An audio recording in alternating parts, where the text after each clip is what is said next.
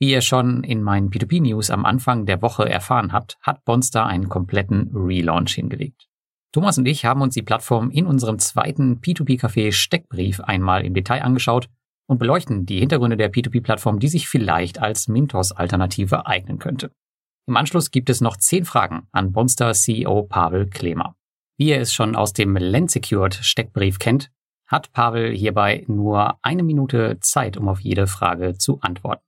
Also keine Zeit für sinnloses Marketing-Blabla. Natürlich haben wir auch nachträglich noch ein Gewinnspiel klargemacht. Bonstar vergibt zweimal 100 Euro an alle neuen Investoren, die sich bis Ende Februar über einen unserer Links registrieren und mindestens 200 Euro investieren. Die Links zu Bonstar findet ihr in den Show Notes. Für all diejenigen, die den Podcast nun auf YouTube aufgerufen haben, ihr könnt über die Timestamps zu den Stellen springen, die euch interessieren und nebenbei, wie immer, den obligatorischen P2P-Kaffee genießen. Viel Spaß!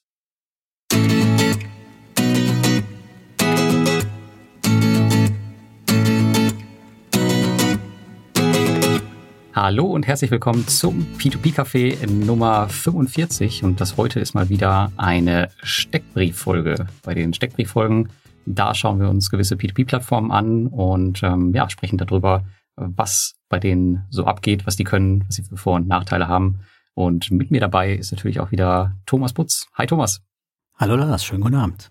Ja, und da sich ja Mintos in der letzten Woche nicht mit Ruhm bekleckert hat, ähm, haben wir heute mal eine Alternative zu Mintos, die wahrscheinlich einige schon kennen, weil sie auch schon relativ lange am Markt sind. Aber ich glaube, Thomas, du bist ganz neu dabei. Ja, aber wir sprechen auf jeden Fall auch über einen P2P-Marktplatz und das ist Bonster, deren Fokus auch auf äh, Konsumkrediten liegt. Aber die haben auch noch so ein paar andere Sachen dabei. Genau. Ja, vielleicht, ähm, Thomas, erzählst du mal, woher Bonster kommt und ähm, was sie so machen und äh, wie sie überhaupt ihr Geld verdienen. Verdienen die überhaupt Geld? Ja, das ist eine gute Frage, Lars. Ähm, ich fange mal von vorne an. Also gegründet wurden sie 2014 in Tschechien. Endlich mal was außerhalb vom Baltikum. Sonst sind wir ja immer nur Estland, Litauen, Lettland unterwegs. Naja, vielleicht auch ein bisschen Russland beziehungsweise Kroatien. Und jetzt sind wir aber wirklich mal in Tschechien. In Prag haben die sich gegründet. Und ja, wie du schon sagtest, zu 75 Prozent sind das Konsumentenkredite, haben aber auch ein paar Unternehmenskredite auf der Plattform. Das sind auch die Hochprozenter im Moment. Also da gibt es schon gerade ordentlich was an Zinsen. Sollen wir das schon verraten oder verraten wir das später? Ja, ich glaube, zu den Zinsen kommen wir später. Dann verraten wir das jetzt noch nicht, aber es lohnt sich bei den, von der Zinsseite her. Ja, und auch dazu später noch ein Satz mehr. Die haben ja auch kryptobesicherte Kredite im Portfolio, was nochmal eine Spezialität ist, die wir auch nicht auf jeder Plattform sehen. Hm, ja, ich habe heute noch eine Mail bekommen, haben sie extra nochmal Werbung für gemacht, wie gut die ersten liefen und dass man doch bitte in die nächsten auch investieren soll. Genau, die wurden vorzeitig zurückgezahlt und mit ordentlich Aufpreis noch, sodass man auch eine deutlich höhere Rendite als ursprünglich angenommen bekommt. Also das war schon ganz nett. Was wir halt aber auch sagen müssen, ist natürlich, dass Bonster bei weitem äh, kein Mintos ist. Also von der Größe her der Plattform schwimmen sie nicht ganz oben mit, nicht einmal unter den Top 10, sondern eher auf Platz 30 der europäischen Plattform. Das monatliche Kreditvolumen ist natürlich äh, dementsprechend dann auch, sagen wir mal, klein mit 10 Millionen Euro. Das ist jetzt nicht total klein, aber im Vergleich zu anderen Plattformen halt schon deutlich kleiner. Und dementsprechend ist auch das Team klein. Ich meine, die haben zwei, drei Räume in Prag gemietet. Aber kleines Team heißt aber halt auch agiler, weniger Wasserkopf, weniger Kosten. Ja, ja, das ist richtig. Wobei, und so, so richtig klein von der Investorenseite sind sie dann doch nicht. Ich glaube, die haben mittlerweile 14.000 Investoren. Das ist so ein, so ein kleiner Geheimtipp bei vielen P2P-Investoren, habe ich so das Gefühl, weil die Plattform halt auch nicht vielleicht so ganz einfach zu bedienen ist, wie man es gewohnt ist. Ja, ich bin auch erst spät zu ihr gekommen. Tatsächlich, wie du ja schon bei der Anmoderation meintest. Also ich habe es auch spät entdeckt, beziehungsweise ich habe es schon immer wieder beobachtet, aber da waren sie halt einfach maximal auf Augenhöhe zum Mintos und hatten kein Alleinstellungsmerkmal. Und mittlerweile gibt es halt auch ein paar Punkte, die sie herausstellt gegenüber Mintos. Aber wir wollten ja noch zu dem Thema, wie sie ihr Geld verdienen, ein paar Worte verlieren. Das ist natürlich ganz klassisch, wie das bei so Marktplätzen ist. Also sie verlangen natürlich die typischen Gebühren für die Darlehensanbahner und für uns Investoren erfreulicherweise gibt es noch keine Zweitmarktgebühren, auch sonst keine Gebühren. Maximal, wenn ihr auf die Idee kommt, in tschechische Kronen anzulegen. Da gibt es natürlich dann entsprechende Wechselgebühren oder Spreads. Aber Fremdwährungsinvestments sind so eine Sache, da muss man eigentlich auch gerade nicht anlegen. Die Euro-Zinsen sind gut genug. Das mit den ähm, Investments in tschechischer Krone habe ich auch auf Bonster nie verstanden, weil die Konditionen sind, glaube ich, schlechter und man bezahlt auch noch oben drauf. Ähm, ich weiß jetzt nicht genau, warum man das wirklich machen sollte oder ob das nur speziell für die Tschechen ist. Davon gehe ich aus, weil sie ja auch zwei Konten anbieten. Wenn du, du kannst ja in Euro einbezahlen und hast du genauso aber auch ein Konto, wo du direkt in tschechischen Kronen einzahlen kannst. Und ich denke einfach, das ist aus dem Punkt raus, dass sie auch für ihre eigenen Landsleute was anbieten. Mhm. Ja, kann durchaus sein, ja. Quasi so ein P2P-Tagesgeld, um das auch schon mal abzuhaken. es darf keine Folge des P2P-Cafés vorübergehen, ohne dass jemand mich auf die Palme bringen will. Ich atme nochmal tief durch und frag dich einfach, was hängt denn überhaupt alles dran? Also wem gehört denn überhaupt Bonster? Ja, Bonster gehört nicht einer einzelnen Person, sondern einer privaten Investmentgesellschaft, nämlich der CEP Invest Private Equity und das auch zu 100 Prozent. Und ähm, die CEP Private Equity, die investiert in äh, kleine und mittlere Startups, aber auch in Hedgefonds, soweit ich weiß. Ähm, aber ich glaube, du hattest auch schon auf der Website geschaut. Mhm. Äh, Jahresbericht und sowas gibt's da nicht. Ähm, es gibt, glaube ich, eine zentrale Stelle, wo man welche findet, aber genau. die sind wiederum alle äh, auf tschechischer Sprache oder in tschechischer Sprache und daher für uns auch nicht so richtig ähm, nachprüfbar, was da so alles ähm, ja, drin zu finden ist. Aber es war jetzt auch keine Größenordnung von mehreren Millionen. Ich meine, dort hat sich so um eine Million, so um die eine Million Euro bewegt. Nichts ganz klitzekleines, aber jetzt auch keine Riesengesellschaft. Wobei wir ja beide nicht in der tschechischen äh, Geschäftsberichtsführung Firmen sind. Ähm, wer weiß, wie die was angeben, Fremdkapital, Eigenkapital und so. Also ist schwierig aus sowas dann was rauslesen zu wollen, finde ich. Aber für eine Private Equity Investmentgesellschaft ist eine Million schon echt wenig, oder? Also. Ja, ich fand es auch. Aber ich, wie gesagt, ich habe äh, die Bilanz, ich weiß nicht, ob das jetzt dann nur, also was sie da ausgewiesen haben für die Million. Ich habe halt mal angefangen, ein paar tschechische Kronen zu übersetzen in Euro und hab dann, bin halt dann über die Million gestolpert. Und das ist aber so schwierig, das dann zu übersetzen. Dann habe ich es gelassen und habe gedacht, nee, soll sich mal jemand angucken, den es interessiert. Auf jeden Fall hängen die hinten dran. Ich weiß halt auch nicht, ob die das überhaupt ausweisen müssen, wenn die in privater Hand sind.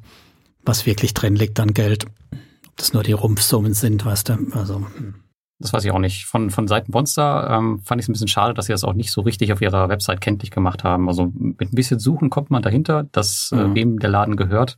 Aber es steht jetzt nicht ähm, so ganz plakativ da. Ich weiß jetzt nicht, warum man das so ein bisschen, ähm, warum man die Story dahinter nicht einfach erzählt, warum die daraus gewachsen sind. Und ja, finde ich mir aber ein bisschen schade wenn man sich das selber so ersuchen muss. Ja, gut. Aber gehen wir mal weiter. Vielleicht sprechen wir darüber, wer überhaupt das Unternehmen leitet. Also haben die irgendwie einen fähigen CEO oder haben die überhaupt einen CEO oder machen das die Leute aus dem Private Equity Fonds oder wie läuft das da? Die haben keinen fähigen CEO. Selbstverständlich haben die einen fähigen CEO. denn der Pavel, der Pavel Klemer, den haben wir ja auch später noch hier im Podcast als Interview. Wir haben ja unser 10 for 10 Format hier noch angeheftet. Da wird auch ein paar auch interessante Fragen, hoffe ich, doch von uns beantworten dürfen, die er nicht kannte. Und er ist schon bereits zehn Jahre mindestens in dem Geschäft, also hat Erfahrungen vom Kredit- und Bankengeschäft, war unter anderem CEO bei Profi Credit, so ein klassischer Darlehensvermittler in der Tschechei. Also wenn du auf die Seite gehst, kannst du dann gleich dann Privatkredit schießen. Aber auch bei der Airbank in Tschechien, dort hat er Chef der Inkassoabteilung gemacht. Also perfekte Voraussetzungen für Bonster. Perfekt. Ich glaube, er ist auch ziemlich groß. Also ähm, da, da geht auf jeden Fall was im, im Bereich Inkasso. Hm, Mensch, da muss er mal persönlich vorbeikommen, ein paar Kollegen vielleicht von Robocash mit einladen und mal aufräumen. Sehr schön. Ja, da vorher gab es dann noch die Jana Mikova. Lars, die kennst du, glaube ich, von früher. Ich, es war vor meiner Zeit. Ja, genau. Ich glaube, die war bis 2020 da. Der Pavel Klemmer hat dann 21 übernommen oder Ende 2020. Und ähm, ja, Jana war, glaube ich, auch schon war zwei oder drei Jahre dabei und hat die Firma auch maßgeblich geprägt. Und ähm, ich glaube, die hat auch eine ganz große Lücke gerissen. Also äh, war, eine, war eine ganz nette Tschechin, die da im Ruder, am Ruder war. Ähm, mhm. Sie hat aber wohl das Handtuch geworfen, ähm, weil ihr das Ganze zu stressig war. Da ist sie, glaube ich, auch noch schwanger geworden und dann, ja, war es vorbei und dann hat der Pavel übernommen. Ich habe erst gedacht, das ist eigentlich nicht so cool, weil ähm, sie hat das, wie gesagt, schon, schon echt geprägt damals, das Unternehmen. Ich hatte auch äh, viel Kontakt zu ihr. Ähm, aber der Pavel hat das, glaube ich, ganz gut übernommen. Also da haben sie einen fähigen Nachfolger gefunden. Nicht so wie bei äh, Viventor. oh ja, das, man erinnere mich nicht daran. Ja, was ich noch ganz spannend fand, ich habe mal nach ihr auch geschaut, was sie so macht und heute interessanterweise hat sein oder ist er Mitglied im äh, Startup und kümmert sich dort auch um das Produkt, das sich um Mülltechnologien dreht, um Recycling von Müll und wer will, kann auch da investieren, die suchen tatsächlich noch Geld. Ah, cool, ja, Müllrecycling, das fehlt mir tatsächlich noch im Portfolio, das kann man noch machen, am besten unreguliert. Ja klar, ist eine Anleihe, was man da kriegt, dann mit 6,5 Prozent oder so. Kennst dich okay. aus. genau. Aber lass uns mal wieder zurück zu Bonster springen. Wie sieht's denn da aus mit solchen Geschichten, die wir gerne hören, was Regulierung und Co. angeht? Ja, das Schreckgespenst äh, Regulierung. Also Sie sagen gerne, dass Sie reguliert sind durch die tschechischen Gesetze, was natürlich totaler Unsinn ist und auch keinem irgendwie was bringt. Also äh, Monster ist in Tschechien aktuell nicht reguliert. Ich glaube, der Pavel sagt später im Interview, dass das in Planung ist. Bin mir nicht mehr ganz sicher, was er da genau erzählt, aber wie bei ähm, vielen anderen unregulierten Plattformen auch, hat das nicht Priorität eins. Man kann sich auch vorstellen, du hast eben gesagt, die haben recht wenig Mitarbeiter und eine ziemlich dünne Kapitaldecke.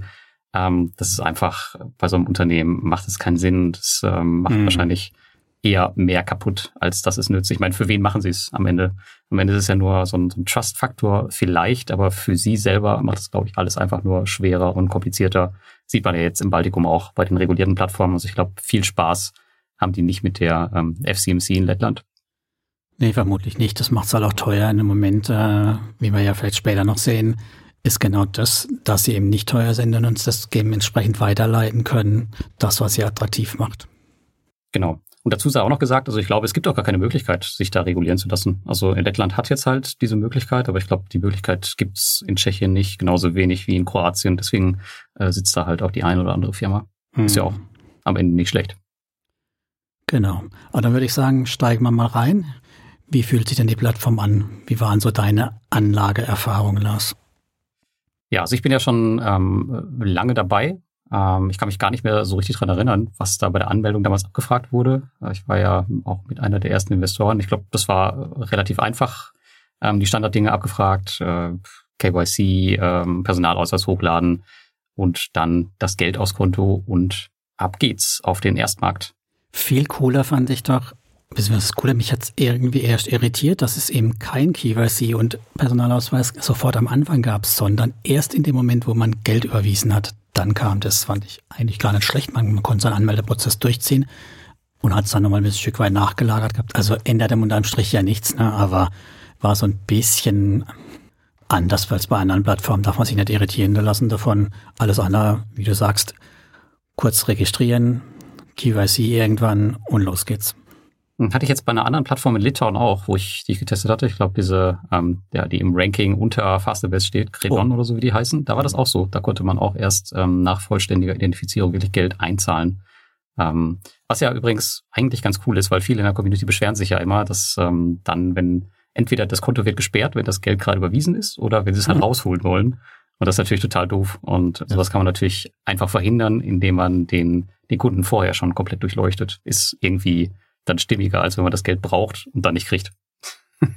Da hast du recht. Aber jetzt nehmen wir mal einfach an, wir haben Pulver und wir fangen an zu investieren und wie du mich kennst, ich bin natürlich der manuelle Investor auf dem Erstmarkt, vor allem mit Plattformen, die ich noch gar nicht kenne, habe ich erstmal alles manuell gemacht und das ist eine Plattform, wo mir das Herz aufgeht beim Anlegen manuell. Das glaube ich dir aufs Wort, ja. also da kannst du ja wirklich nach allem filtern. Auch schön, wenn du einen Filter auswählst, dann zeigt er dir auch an, wie viele Kredite es da aktuell gibt, also wie viele du dann auch kriegen kannst, so dass du halt immer auch weißt, ist es überhaupt sinnvoll eine Einstellung oder nicht, oder muss ich erst auf Suchen klicken und dann kommt nichts, dann wieder ändern. Das hat mir ganz gut gefunden. Und was ich auch hervorragend fand, ist, ähm, dass man gerade, wenn man es ausprobieren will, toll, dass man eben nicht 10, 50 oder 100 Euro Mindestkreditsumme hat, sondern 5 Euro. Das heißt, man kann halt hohe Stückelung machen und mal alles querbeet ausprobieren mit kleinem Geld. Ja, 5 Euro, das ist natürlich schon am unteren Ende, ne? Ich glaube, äh, nur, nur günstiger ist nur noch Bondora. Ja, ich meine, natürlich bei einer Buyback-Plattform ist es auch ein Witz, ne? Da macht es ja eigentlich keinen Sinn. Da später spielt es eine Rolle, ob wir viele Anbahner im Portfolio haben, über die diversifiziert sind und nicht wie viele Kredite pro Anbahner wir haben. Das ist maximal noch, um den Cashflow zu kletten. Aber für mehr ist es auch nicht gut. Ja, und man muss dazu sagen, ähm, es gibt auch fast kein Cash-Track auf der Plattform, solange ich dabei bin. So, das ist auch echt äh, ein Vorteil, ähm, ja, gegenüber anderen Plattformen, wo man echt zum Teil zu, damit zu kämpfen hat. Äh, immer mal wieder bei Wire Invest, bei Twino, bei Swapper, aber noch nie bei Bonster, obwohl es die ja mhm. auch schon echt lange gibt. Ja, was ein bisschen, äh, ja, manchmal ein bisschen anstrengend ist, wenn man was kauft oder so, da finde ich die Klickpfade als noch zum Teil zu lange. Also du musst in Warenkorb mehr oder weniger und dann bestätigen und so. Das ist äh, bei anderen Plattformen schneller gelöst. Da kann man schneller sich das Portfolio zusammenklicken und kaufen. Aber das sind Usability-Details. Das macht ja auch keiner, oder? Also außer Nein, außer mir macht das keiner, aber Ja, ich habe auch ich habe sogar jetzt angefangen, habe jetzt auch komplett umgeschichtet auf tatsächlich Auto-Invest. Ich habe jetzt mehrere am Laufen. Ne? Bei Bonster auch? Mhm, habe ich bei Bonster mehrere laufen, weil auch da habe ich nämlich die schönen Filteroptionen. Zeigt mir an, wie viele potenzielle Kredite eingesammelt werden. Also im Prinzip ist es nichts anderes wie der große Filter vom Erstmarkt. Den kann ich halt auch als Auto-Invest verwenden und mehr oder weniger eins zu eins einstellen bis auf einen Punkt, den du dir schon mal eigentlich angeschaut hast, dann habe ich noch nicht aktiviert. Da gibt es nämlich so ein komisches Häkchen, das nennt sich Diversifikation. Ja, genau. Ich habe ja im Gegensatz zu dir nur ein Auto-Invest laufen und habe halt ähm, auf dieses Diversifikationsding geklickt, aber so richtig klappt das nicht. Also beispielsweise habe ich eine Begrenzung von sieben Prozent bei mhm. fast allen Kreditgebern und bei Quico beispielsweise auch. Und ich habe heute mal geschaut, ich habe real jedoch 32 Prozent meiner Kredite von Quico im Portfolio. Ups. Ein Drittel kommt da aus Russland von einem Kreditgeber, den ich persönlich eigentlich gar nicht so mag. Ähm, ja, das ist natürlich doof, dass es nicht so richtig funktioniert. Ich muss dazu sagen, ich habe es auch einfach über die Jahre laufen lassen, habe da nie reingeschaut, auch durch die Krise weg. Ähm, ja, ja, aber wie gesagt, es ist sehr pflegeleicht, es ist kein Cash-Track, man muss wenig dran machen. Aber mhm. wenn man dann später mal reinschaut, dann sieht man halt sowas, was durch Faulheit einfach entstanden ist. Ähm, da würde ich mir ganz gerne auch von von Bonster so eine One-Click-Lösung wünschen, wie bei Mintos, ähm, wo die das halt managen. Natürlich, dann muss ich denen wieder vertrauen, aber trotzdem spart mir das am Ende doch dann eine Menge Zeit und vielleicht auch Ärger. Ich meine, gut, Zeit habe ich jetzt auch eingespart, indem ich nie reinschaue, aber es wäre halt cool, wenn das auch noch gemanagt wird. Und ohne zu viel zu verraten, es lohnt sich bis zum Schluss dran zu bleiben, weil da erzählt Pavel etwas zu dem Thema, ne? Ah ja, stimmt, ich erinnere mich, ja. Genau. Genau, aber es gibt ja auch noch einen zweiten Markt, oder? Was, äh, was kann man da so Schönes machen? Den habe ich mir noch gar nicht angeschaut. Ich habe noch kurz drauf geschaut, Interesse halber. Natürlich wie immer, es gibt ganz, ganz, ganz viele Kredite mit ordentlich Aufschlag, aber es gab auch ein paar mit Abschlag. Naja gut, die waren fast alle in tschechischen Kronen, aber immerhin drei Stück habe ich auch in Euro gefunden. Ich habe nirgends gefunden, dass sie irgendwie dafür eine Provision verlangen. Und was du hier schon angesprochen hast, man kann auch den Zeitmarkt mit dem Autoinvest abgrasen und sogar, wie man sieht, ab und an wohl ein Schnäppchen machen. Hm, okay. Ja, den, den Button habe ich ja heute selber erst gefunden, dass das geht. Ähm, der kam dann wohl mit dem Zweitmarkt. Und das Witzige ist, ähm, das ist anders als beim Mintos. Ich glaube, da kannst du nur entweder Primärmarkt oder Sekundärmarkt machen, aber hier kannst du einen Autoinvest quasi auf beides laufen lassen. Das heißt, du kannst da wirklich sehr viel in einem integrieren. Aber es bietet natürlich auch sehr viel ähm, Platz für Fehler und ja. ähm, Misskonfiguration. Das ist halt riskant. Ich meine, äh, du hattest ja am Anfang das Beispiel äh, Mintos und Kredite, die schlecht laufen, also die türkischen Kredite gerade. Wenn man dann halt so einen Zweitmarktbot ja. unkontrolliert laufen lässt äh, und dann denkt, jawohl, zehn Prozent Abschlag, ich nehme alles, was da kommt, kann das halt voll nach hinten losgehen. Dann hat man sein Portfolio ruckzuck mit sowas komplett gefüllt. Ja, genau. Wäre mir bei Vovo, bei Bintos auch zum Verhängnis geworden, aber Gott sei Dank hatte ich kein Geld. ja, dann bin ich ja mal froh, Lars. Ja. Genau, aber zurück zum eigentlichen, zur Bonster wieder. Wir haben da ja auch eine schicke Kontoübersicht, oder?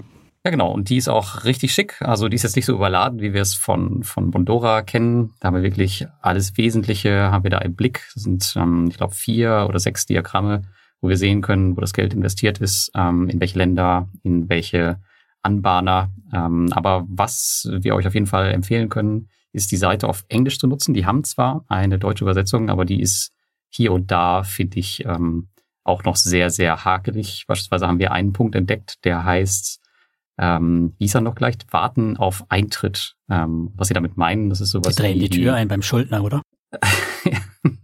nee, die meinen damit eigentlich die, die Schonfrist. Ah. Also, was, was bei Mintos äh, auch die Schonfrist ist oder die Grace Period.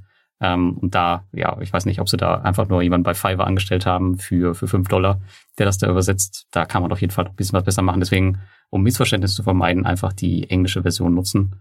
Ähm, aber die deutsche geht natürlich auch, wenn es äh, gar nicht anders geht, aber dann halt ähm, aufpassen, äh, was, was da so steht.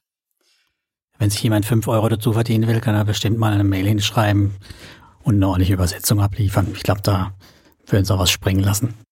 Ich glaube, wir haben tatsächlich auch einige Leute in der Community, die wirklich für P2P-Plattformen das ein oder andere übersetzen. Von daher, äh, aber es kommt halt immer darauf an, wie viel Bonster da zahlt oder zahlen möchte. Also um solche Schnitzer loszuwerden, sollten sie ein bisschen was zu bezahlen. Ja, tatsächlich. Aber vielleicht hat sich nie einer beschwert. Also ich glaube, äh, wir haben das ja im Interview erwähnt und dem Pavel war das, glaube ich, relativ neu, obwohl das ja schon seit Jahren so drin ist. Ja, ich meine, vermutlich ist halt Monster auch die Plattform, die eben nicht von blutigsten Anfängern besucht wird und der schon länger in dem B2P-Umfeld unterwegs ist, der kann sich das ja auch schnell zusammenreimen, wenn da halt steht Eintritt wartend und drunter steht zu spät ein bis n Tage oder, oder fünf bis sieben Tage, dann kann man sich halt auch schon vorstellen, was damit gemeint ist. Ne?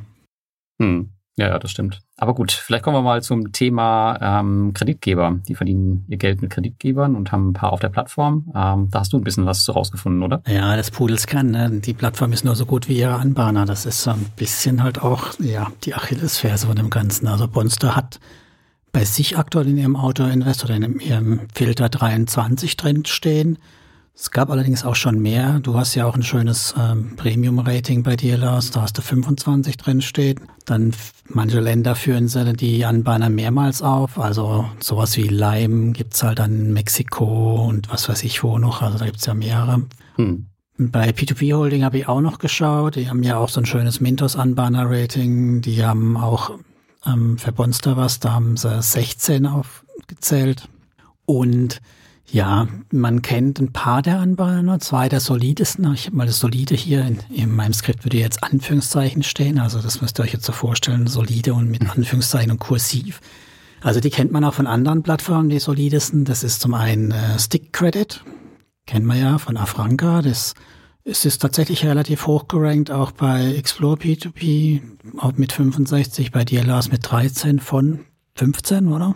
Punkten. 15, ja. Genau, also das ist so tatsächlich eine, würde ich, habe ich ja auch selbst, Afranka haben wir ja schon ein paar Mal gehabt, brauchen wir jetzt nicht vertiefen, aber ist eine Plattform und ein Anbahner, wo man schon unter den, ja, A, A, A-Rating P2P-Plattform einordnen kann. Danach kommt dann ein Quico, da hast du ja persönlich so deine Schwierigkeiten mit, mit denen, äh, haben aber in der Risikoscoring auch eine solide 62, bei dir allerdings nur noch eine 10 beim Mintos haben sie einen Risk Score von sieben und haben, meine ich, vor kurzem auch eine eigene Anleihe raus. Also ist durchaus auch eine, ja, zumindest mal ein Anbahner, der jetzt nicht unter klein Kruscht fährt. Hm. Die, die Stick-Credit-Kredite, sind die lohnenswerte auf Bonster oder auf deren eigenen Plattform? Da es mal mich genau erwischt, kann ich dir nicht sagen. Also zumindest mal waren die immer ziemlich gut auf der eigenen Plattform. Also deutlich besser wie bei Mintos und ich fürchte, damit sind sie auch bei Bonster vermutlich einen Ticken schlechter. Müssen wir aber nochmal direkt vergleichen. Hm, na gut, macht ja Sinn. Ja, ist natürlich immer die Frage, wenn, wenn der Unterschied jetzt nur ein halbes Prozent oder so wäre, ob man sich nur wirklich noch auf der Plattform ans Bein bindet. Oder eben halt nicht. Also ich meine, ich habe jetzt halt auch durch die eigene Plattform bei Afranca und die Credit damit einen größeren Klumpen im Portfolio, wie ich mir sonst das jetzt bei Mintos oder jetzt auch bei Bonster antun würde. Ja, aber wenn du halt die, die ähm, einzelnen Plattformen nutzt, dann klaust du dir halt auch ein bisschen die Diversifikationsmöglichkeiten auf einer Plattform wie Bonster oder Mintos oder wo auch immer. Genau, dann rutsche ich gleich eins runter. Wobei wir, bevor wir eins runterrutschen, noch eine haben, die es auch mal beim Mintos gab. Die war da auch, meine ich, relativ gut ähm, gerankt. Das war ACEMA, ECMA. Ich weiß nicht, wer die ausspricht. Hast du da einen Namen? Nee, ACEMA, keine Ahnung. Irgendwie sowas. Ja, war auf jeden Fall eine, die in meinem Auto-Invest eigentlich auch immer drin war, oder die ich immer haben wollte, aber fast nie gekriegt habe. Also die haben faktisch kaum Kredite geliefert damals auch schon ist bei dir auch mit, einem, mit einer 12 bewertet, also auch weit oben. Die sind vor allem deswegen interessant, weil die tatsächlich einiges an Kredite einliefern bei Bonster und zum anderen auch diese kryptobesicherten Kredite haben. Ah ja, die kommen von Acema. Mhm. Mhm. Die sind, ich weiß gar nicht, weißt du das, sind die nur an Bitcoin besichert oder sind die querbeet besichert? Nee, ich glaube speziell Bitcoin. Genau, also da haben wir wieder dieses klassische, sind Bitcoins hinten dran. Wenn der Kurs zu sehr runterrauscht, werden die garantiert dann automatisch liquidiert. Also ist das Risiko tatsächlich überschaubar für uns Investoren. Es gibt übrigens noch einen zweiten ähm, Anbahner, auch von Mintos, und zwar aus Indonesien, Dana Rupiah. Der ist jetzt auch gerade auf Income gestartet. Mhm. Ähm, also die spielen scheinbar auch auf jeder, auf jedem Marktplatz mit. Okay, ja, ich habe jetzt tatsächlich auch noch so ein bisschen das Exotische rausgesucht ne, als Beispiel, was, was eigentlich so das Hauptgros bei ihnen ist, ist zum Beispiel sowas wie Right Choice Finance von den Philippinen. Ne, ich habe meine ich das schon mal gehört, aber so richtig sicher bin ich mir auch nicht, ob ich es jetzt nur gehört habe, weil ich jetzt viel drüber gelesen habe. Ist halt so ein großer philippinischer ähm, Darlehensanbahner. Der gehört halt auch wieder zu 100 Prozent irgendeinem Venture Capital oder irgendeiner Gesellschaft, die in Singapur sitzt. Immerhin, wir hatten ja eben schon gehört, wie viel Eigenkapital der oder wie viel Kapital hinter dem Eigentümer von Bonster steckt. Hier sind es nämlich zwei Millionen. Das ist auch nicht so riesig groß, der Venture Capital Fonds, aber ja, also auch da bei den Anbahnern gibt's immer noch jemand, der hinten dran sitzt, der hinten dran sitzt, so um das mal so abzuschließen. Und äh, ja, jetzt weiß ich wieder, wo ich natürlich gehört habe, Right Choice Finance. Hast du ja auch bestimmt gehört, nur verdrängt, wie wir alle. Bei Groupier nehme ich an, oder? Ja, genau, bei Groupier haben wir die ja gehabt. Also da kommen die her und da, ähm, die sind da gelistet, laufen wohl auch ganz gut. Allerdings, äh, das, die Gewinngeschichte ist jetzt nicht so prall. Also sie machen faktisch keinen Gewinn, verbrennen ein bisschen Geld. Verschuldungsquote finde ich auch etwas hoch, viermal so viel Fremdkapital wie Eigenkapital. Gibt natürlich immer noch schlimmere, aber es gibt auch welche, die deutlich solider aufgestellt sind. Und ja, die Bilanz ist so groß wie bei Quico, 27 Millionen. Das finde ich dann schon auch durchaus spürbar. Mhm, ja, also für die Philippinen ist ja kein, kein Riesenland. Okay, und ich nehme auch an, der Kreditgeber existiert tatsächlich, ja? Also wenn er auf Groupier ist, fragt mal lieber vorher nochmal nach. Ja, ja, ja, naja, ich meine, äh, ich habe noch keinen Kredit bei denen aufgenommen, aber die, sagen wir mal, die, die Story, die sie drumherum gesponnen haben, die sieht zumindest mal solide und belastbar aus. Gut, das ist ja schon mal was. Stupfen wir nicht so fest rein. Und äh, was, was man natürlich noch sagen muss zum, zum Thema Gewinn, also generell ist das Thema machen keinen Gewinn jetzt nicht unbedingt immer kritisch zu bewerten, je nachdem will eine Plattform halt einfach wachsen, um Wettbewerb dominieren, also marketingmäßig dann halt auch wachsen und damit deswegen Geld verbrennen oder halt auch um die Bilanz quasi auf Null zu fahren, um nicht zu viel Steuern zu zahlen. Da gibt es ja durchaus verschiedene äh, Punkte, was dann eben gar nicht kritisch sein müssen. Dazu muss man sich ja bald mehrere Bilanzen angucken, ob das Unternehmen im Umsatz dann auch gewachsen ist und und und oder ob einfach nur ein Deckel drauf ist und sie es nicht schaffen, profitabel zu werden. Lässt sich natürlich mhm. mit einem Geschäftsbericht schwer beurteilen. Ja, ist aber tatsächlich auch, glaube ich, nur für die Investoren wirklich wichtig, die ähm, sich in sowas überhaupt reinfuchsen wollen, ja. Also die ganzen Geschäftsberichte von irgendwelchen äh, Kreditgebern aus von Philippinen suchen oder aus Russland oder von, von wo auch immer, das ist für die meisten, glaube ich, auch äh, gar nicht so relevant. Ja, vor allem das Tolle ist ja, das muss man wirklich sagen, in den letzten Jahren ist das Thema Geschäftsberichte tatsächlich hochgepoppt und es gibt jetzt wirklich Leute, die sich immer mal wieder Geschäftsberichte anschauen. Das wird auch zusammengetragen. Von daher auch da ein Stück weit viel mehr Transparenz. Wir haben das Thema ja auch mit dem Interview angesprochen. Ich glaube, da sind auch selbst die Plattformen, also sowas wie, also Bonster selbst halt auch interessiert dran, eben für die Transparenz auch mehr zu sorgen. Und das hilft uns allen. Ja, die lernen ja natürlich auch aus den Fehlern der anderen und ähm, wollen es wollen es besser machen und wissen auch, wie wichtig Transparenz ist, gerade wenn man vielleicht eine etwas kleinere Plattform ist. Da möchte man natürlich ähm, auch zeigen, was Sache ist und jetzt nicht irgendwie was verstecken wollen. Genau, aber dann schauen wir mal nochmal auf den Anpuana Pool in Gänze drauf. Positiv, obwohl ähm, die sehr viele kleine Anbahner unterwegs sind, ist das doch über die Hälfte tatsächlich Gewinn erwirtschaftet, wenn ich mir die Zahlen so anschaue, die da zusammengetragen wurden. Und ja, gibt wenige, wo überhaupt keine Geschäftsberichte haben, aber klar, gibt's auch. Bei zweien, wobei ich nicht weiß, ob die noch gelistet sind, die haben überhaupt keine. Und was auch ein bisschen schade ist, es gibt auch eine knappe Handvoll, die halt alte, also sprich von 2019 und nicht einmal von 2020 haben. Aber vom Rest sind die da, der Geschäftsberichte, das ist gut. Auditiert sind allerdings die wenigsten und wenn man halt noch sowas haben will wie von den Big Four, das kann man komplett vergessen. Also die Big Four sind ja Deloitte, EY, KPMG und PricewaterhouseCoopers. Das gibt's natürlich überhaupt nicht. Aber es gibt ja auch andere Auditoren, die halt eine entsprechende lokale Reputation haben.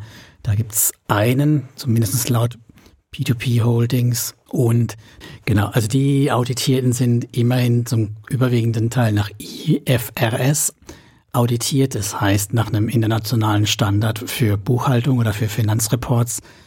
Im Prinzip ist es nur dafür da, oder nur ist gut, das ist dafür da, damit man die ganzen Geschäftsberichte auch vergleichen kann und international untereinander und nicht jedes Land sein eigenes Süppchen hat. Da geht's halt um, wie wohin die Abschreibungen sind und, und, und. Das macht's dann halt vergleichbar.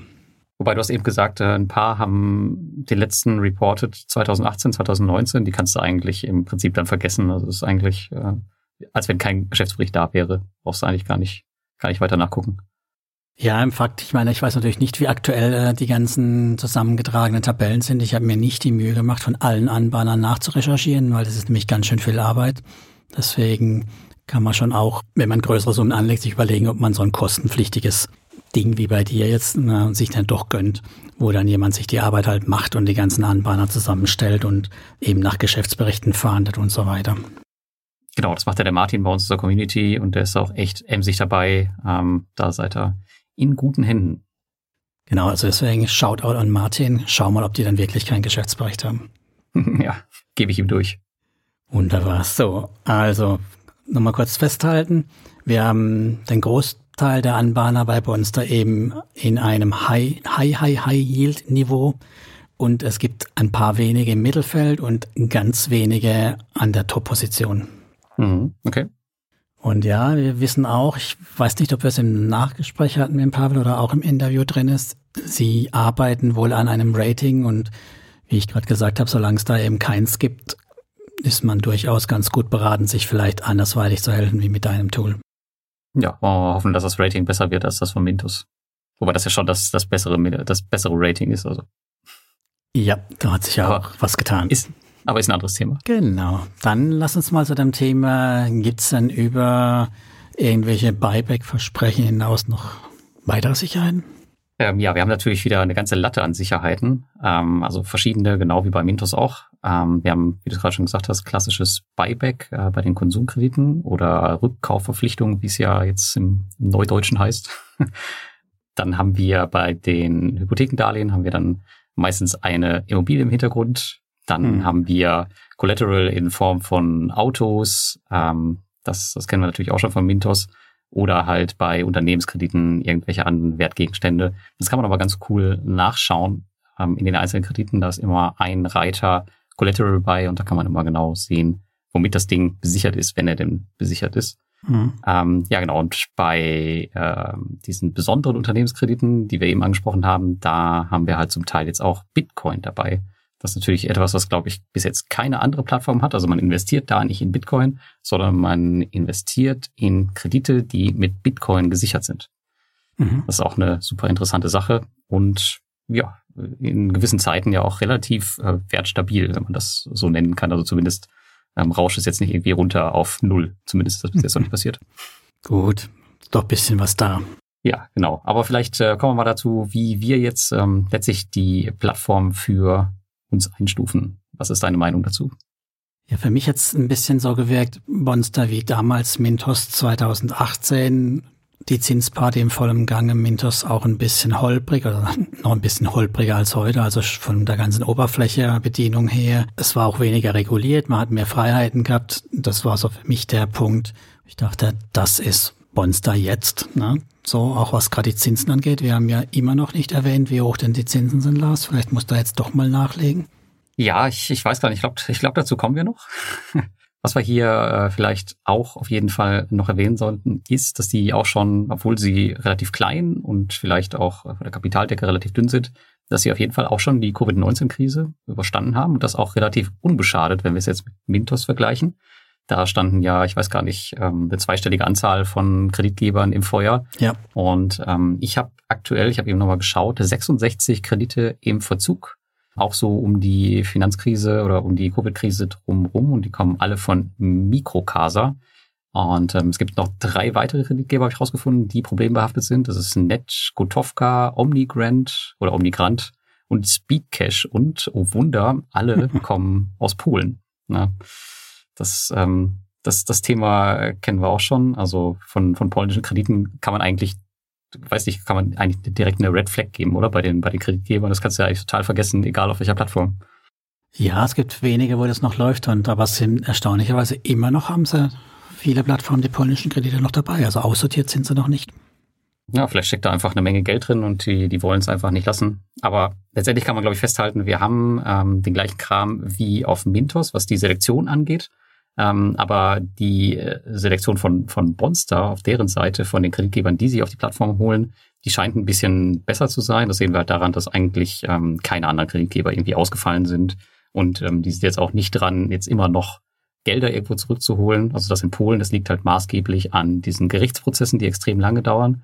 Das kennen wir auch schon von 40 Finance auf Mintos oder auf mhm. Debitum. Da hat es ja auch schon extrem lange gedauert. Ja, aber ich glaube, da scheinen sie einen ganz guten Job zu machen. Ich glaube, äh, das ist jetzt nicht selbstverständlich für so eine kleine Plattform ähm, nach äh, sechs Jahren Operation jetzt. Ja, wirkt auf mich auch so. Aber vielleicht müssen wir jetzt mal endlich zu deinem Cliffhanger-Thema kommen, Lars. Ne? Also zu einem Thema, wie ist denn die Rendite und die Zinsen? Und vor allem, wie investieren wir da überhaupt? In welcher Größenordnung? Ja, ich bin seit 2019 auf Bonster, also jetzt noch nicht, noch nicht ganz so lange, wie die Plattform existiert. Ähm, ich habe damals ca. 2000 Euro eingezahlt und habe es auch einfach äh, laufen gelassen, weil die Plattform noch recht dynamisch damals war. Äh, mittlerweile sind aber fast 3000 draus geworden. Aber falls Mikrokasa, ich habe es eben erzählt, falls sie ausfallen, mhm. dann müsste ich da nochmal 500 Euro abziehen. Aber ähm, das äh, steht halt noch aus. Und ich persönlich stocke jetzt auch nicht so viel auf, zumindest nicht, bis die auch so ein, so ein One-Click-Investment haben, weil es mir einfach zu viel Arbeit wäre. Wobei der Auto-Invest ja, muss man sagen, echt stabil läuft, aber wenn ich dann halt am Ende irgendwie 50 Prozent einen Kreditgeber habe, hm. ist mir irgendwie auch nicht geholfen. Ähm, ja, aber bei der aktuellen Rendite, da kann man sich auf jeden Fall einen Ausfall leisten. Und die Plattform gibt, glaube ich, eine Rendite an mit 14, noch was Prozent. Meine persönliche Rendite nach den Jahren jetzt, die liegt bei um die 11 Prozent. Ich glaube 10,93 oder 95. Also schon, schon okay nach den Jahren. Und äh, da sind auch schon die, die Abschreibungen beziehungsweise die Ausfälle, die sind da schon mit eingerechnet. Das hätte mich jetzt auch gewundert, weil 10,9 Prozent hätte mich jetzt nicht hinterm Ofen vorgeholt. Weil das ist ja genau der Grund, warum ich bei da angefangen habe zu investieren, die hohen Kreditzinsen. Ja, ich, ich, ich versuche das immer so zu machen, wenn ich ähm, sehe, da bahnt sich ein Ausfall an, das werde ich jetzt auch bei Vovo bei Mintos machen, dann schreibe ich die eigentlich ähm, ganz gerne innerhalb der nächsten drei Monate komplett ab, damit ich halt meine wahre Rendite habe. Und wenn dann wieder was zurückkommt, dann gleicht sich das ja wieder aus. Aber so habe ich es halt einmal ehrlicher für mich und auch ähm, in meinem Blog auf der rechten Seite für die Community, weil ansonsten, wenn die halt sehen, okay, 14, 15 Prozent, klickt man halt gerne mal drauf und registriert sich, aber es ist dann halt nicht der wahre Wert müsste ich wahrscheinlich auch noch etwas konsequenter werden. Das habe ich bisher noch nicht getan. Aber bei ja. Monster muss ich es auch noch tun. Da läuft ja alles noch bei mir relativ frisch. Ich bin ja auch erst seit ein paar Monaten dabei und bin noch im Aufstockmodus, vor allem weil du hast immer noch keine Zinsen gesagt, weil sie halt aktuell Kredite haben mit 16 oder sogar 16,5 Prozent. Ich habe schon die Rendite gesagt, ich habe ja 14 gesagt, aber natürlich gibt's auch noch, noch mal eine Latte höher, ja. Ich meinte natürlich nicht die Rendite, sondern ich meinte die Einzelzinsen. Das, äh, ah, okay. das äh, ist ja das Thema. Das ist ja noch lange nicht dann auch unbedingt die Endrendite. Selbst wenn nichts ausfällt, kommt es ja darauf an, wird Verzug verzinst, wird der Verzug nicht verzinst. Da gibt's ja die unterschiedlichen. Und gibt's Cash-Track, gibt's kein Cash-Track, haben wir schon erfahren, haben wir Gott sei Dank nicht. Aber trotz allem muss ja nicht bloß, weil er 16,5 steht, am Schluss auch 16,5 rauskommen. Ne? Hm, das ist wohl leider so. Aber scheinbar scheint ja dieser Zinsverfall an Bonster so ein bisschen vorbeigegangen zu sein. Ne? Also da ja. sehen wir nicht den Downturn so richtig. Haben wir ja auch gehabt, das Thema mit Pavel. Da ist er noch relativ optimistisch gewesen, wird aber nicht auf Dauer so bleiben wohl. Ja, gut, da müssen wir uns wohl alle dann am Ende mit zufrieden geben. Aber trotzdem können wir uns, glaube ich, ziemlich sicher sein, dass das immer über einem Niveau von Mintos oder anderen vergleichbaren Plattformen liegen wird. Da bin ich mir relativ sicher. Ja, allerdings muss man sich dann halt auch im Klaren darüber sein, dass man hier halt kaum in die A-Liga, dafür viel mehr in die B- und C-Liga investiert. Na, das, das ist halt klar. Also für mich ist das halt auch ein Punkt, wo ich dann sage, ein Bonster wird, zumindest Stand heute, so schnell kein Mintos ablösen. Das wird sicherlich eine, eine Plattform sein, im, hoffentlich im Mittelfeld irgendwann, aber halt keine Top-Plattform, die ich jetzt extrem anfüttern werde. Dazu ja, bin ich wahrscheinlich zu konservativ schon in meinem Alter. Ja, was ich, was ich schön an Bonzer finde, ist, dass sie keiner so richtig auf dem Schirm hat. Ähm, das war schon immer so, weil die halt jetzt nicht mm. in diesem Baltikum-Hotspot liegen, sondern halt in Tschechien. Irgendwie, weiß nicht, trauen sich da nicht so viele Leute ran, ähm, obwohl das halt echt schon eine ganz solide Plattform geworden ist über die Jahre. Ja, vor allem haben sie diese durch die Corona eigentlich ganz gut richtig Punkte gemacht. Also das hat auch keiner so auf dem Schirm gehabt. Da hat jeder so schon gedacht, oh je, das ist jetzt eine Plattform, die wir dann fallen sehen. Und das Gegenteil war eigentlich der Fall.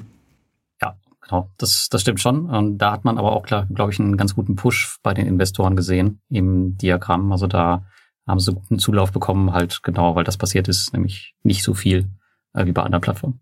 Genau, dann denke ich mal, war das so unsere Erfahrung mit und unser Fazit. Dann können wir noch einen Blick ein klein nach vorne machen. Haben wir noch ein paar Perspektiven? Haben wir noch was mitgenommen? Ähm, ja, ich glaube, vieles haben wir jetzt auch schon während des ähm, Podcasts erwähnt. Also ähm, soll ein Rating kommen, was eingeführt werden soll. Also wahrscheinlich analog zu Mintos, nur besser. So hat man es auch, uns auch, glaube ich, im Internet, äh, im, im Interview ähm, erklärt.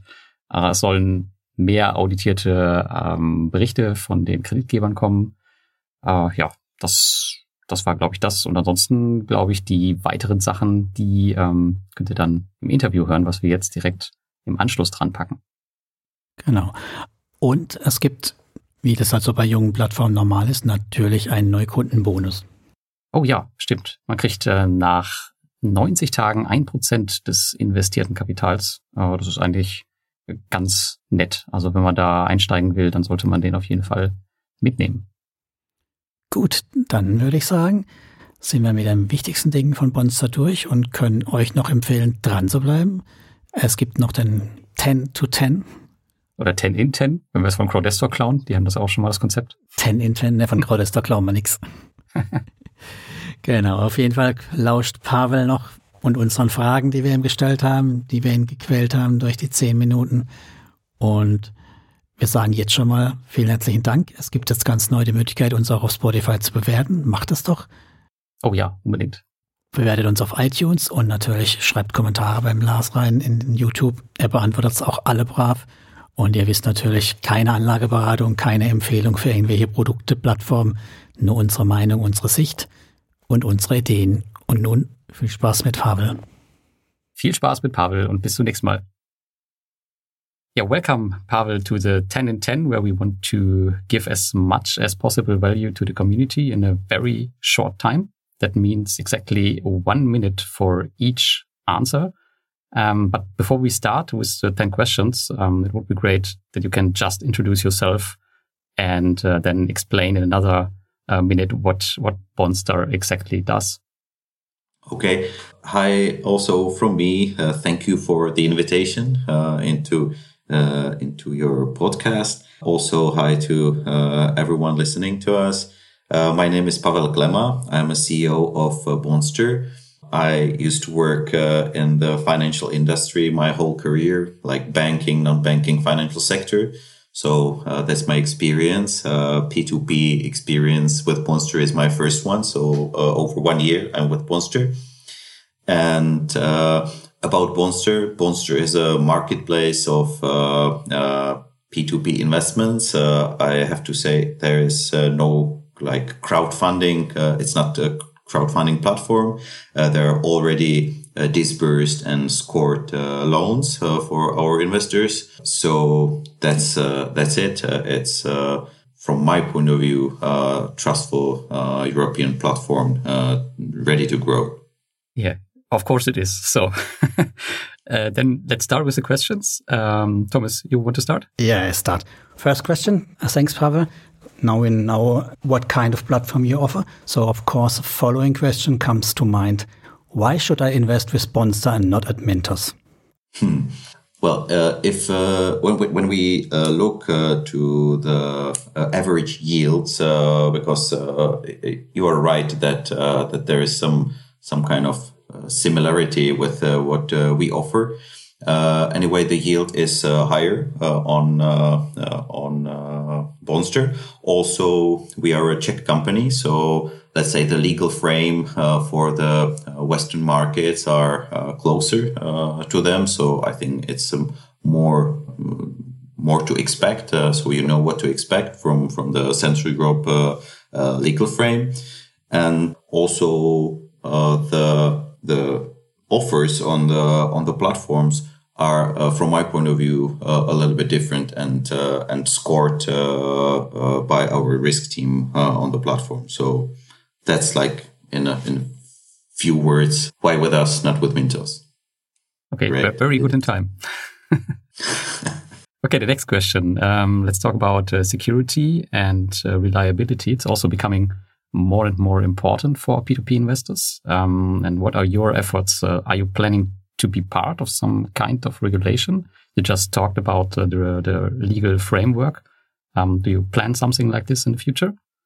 Yes. Uh, uh, anyway, the, the European regulation, uh, uh which is mm, like focused on the crowdfunding platforms, we are not obliged to, to have it uh, because of our business model. Anyway, here in Czech Republic, it will be implemented as well. Czech National Bank will implement it within one year. So there is a one year uh, period, uh, not these companies to, to be obliged to, to be licensed. Uh, anyway, we think that this licensing processes uh, are cultivating this uh, this market and also brings a lot of trust from the investors. So even if we are not using it right now, we will uh, definitely uh, go for the licensing process and we will be licensed subject in the future. Okay, that's a, that's a nice and useful information. Thanks. Then let's take a look back, Pavel. Um, the Polish loan originators such as Microcaser have often caused problems in the past. And how do you see the future? Mm -hmm. Uh, yes, uh, this is this is a this is a topic that uh, that came uh, through the COVID times, through the change of legislation in, in Poland, and also affected some some other uh, loan originators. Anyway, I would say there are like three groups uh, of of the status right now. First one is companies who fell into this restructuring process, something like insolvency procedure. it's a part of Mikrokasa portfolio and the whole portfolio of Speedcash uh, there we are fighting on the mm, on the with with our law uh, firm on, on on this process because the Polish understanding uh, of the Polish court uh, understanding of this uh, situation is not correct from our point of view. We want to persuade them that uh, this is the this is not equity of these companies. It's a it's a equity of investors and the companies are only a collection place or, or cash plays.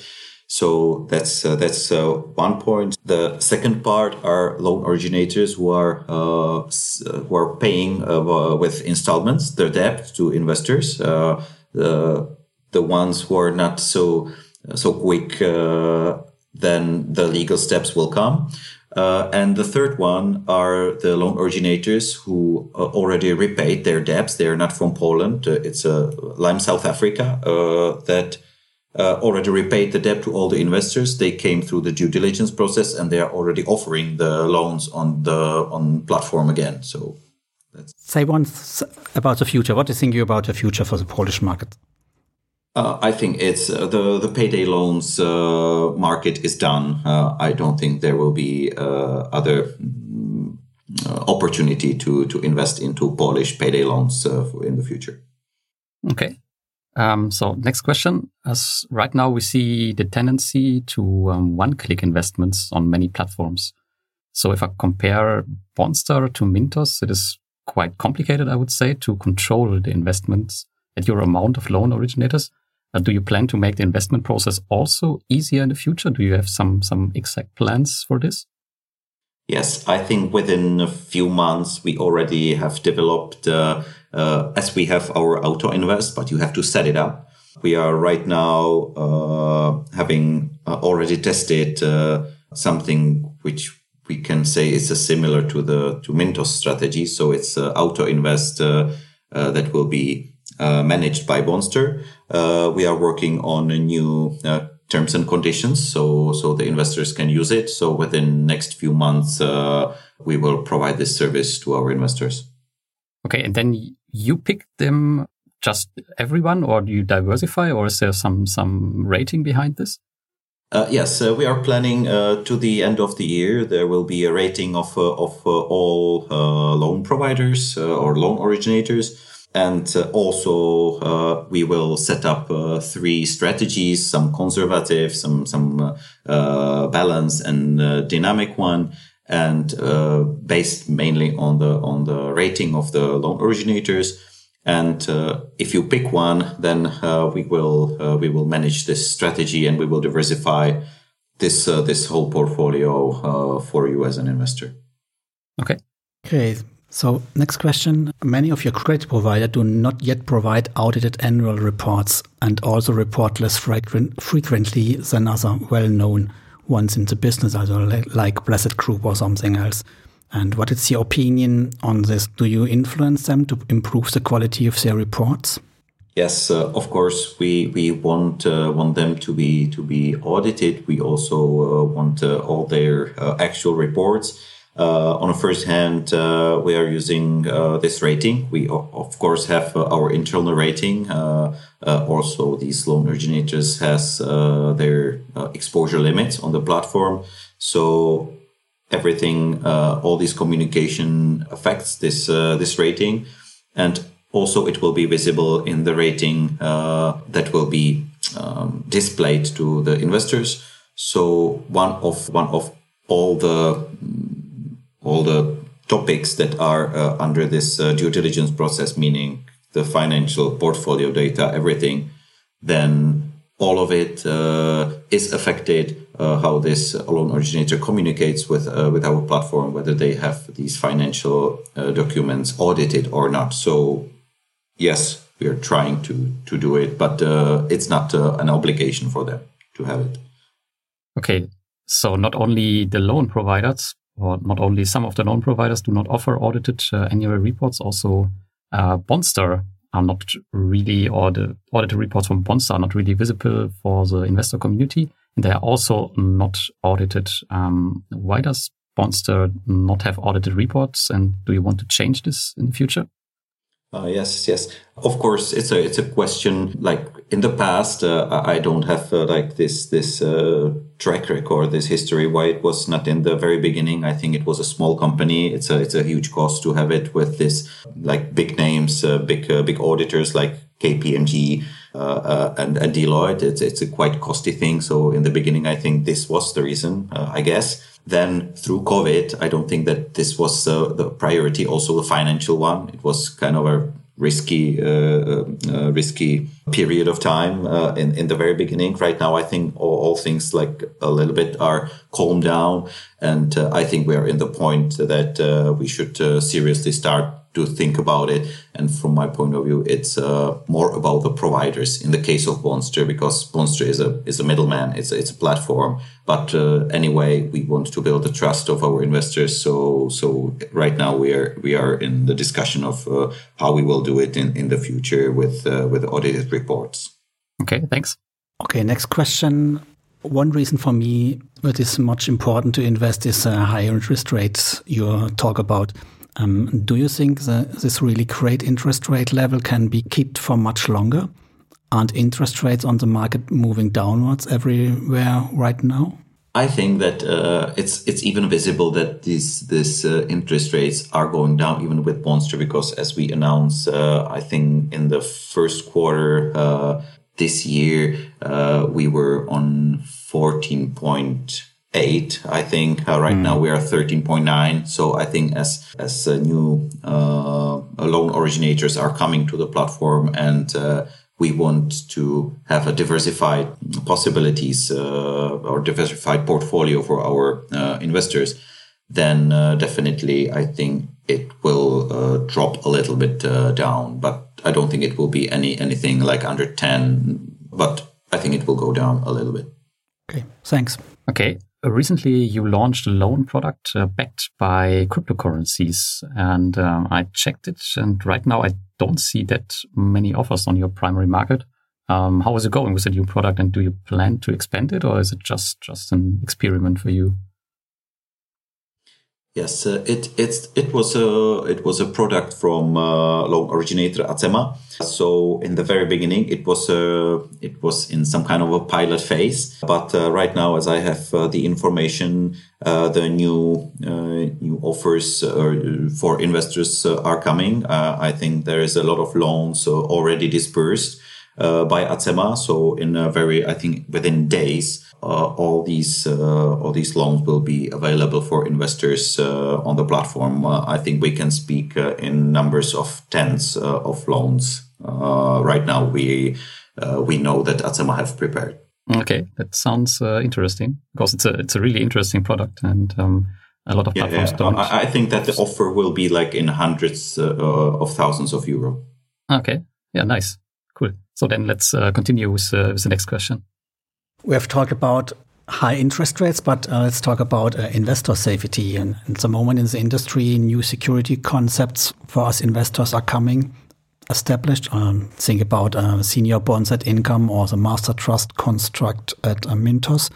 Do you have any plans for this at your platform? Uh, yes, uh, uh, like f- from the point of view of uh, senior bonds and um master master trust structure, uh, like Mythos, we don't think about it uh, this way. Anyway, we are thinking about um, some some uh, way of uh, connection with uh, with the investors, some maybe uh, a participation of some some growth of Monster.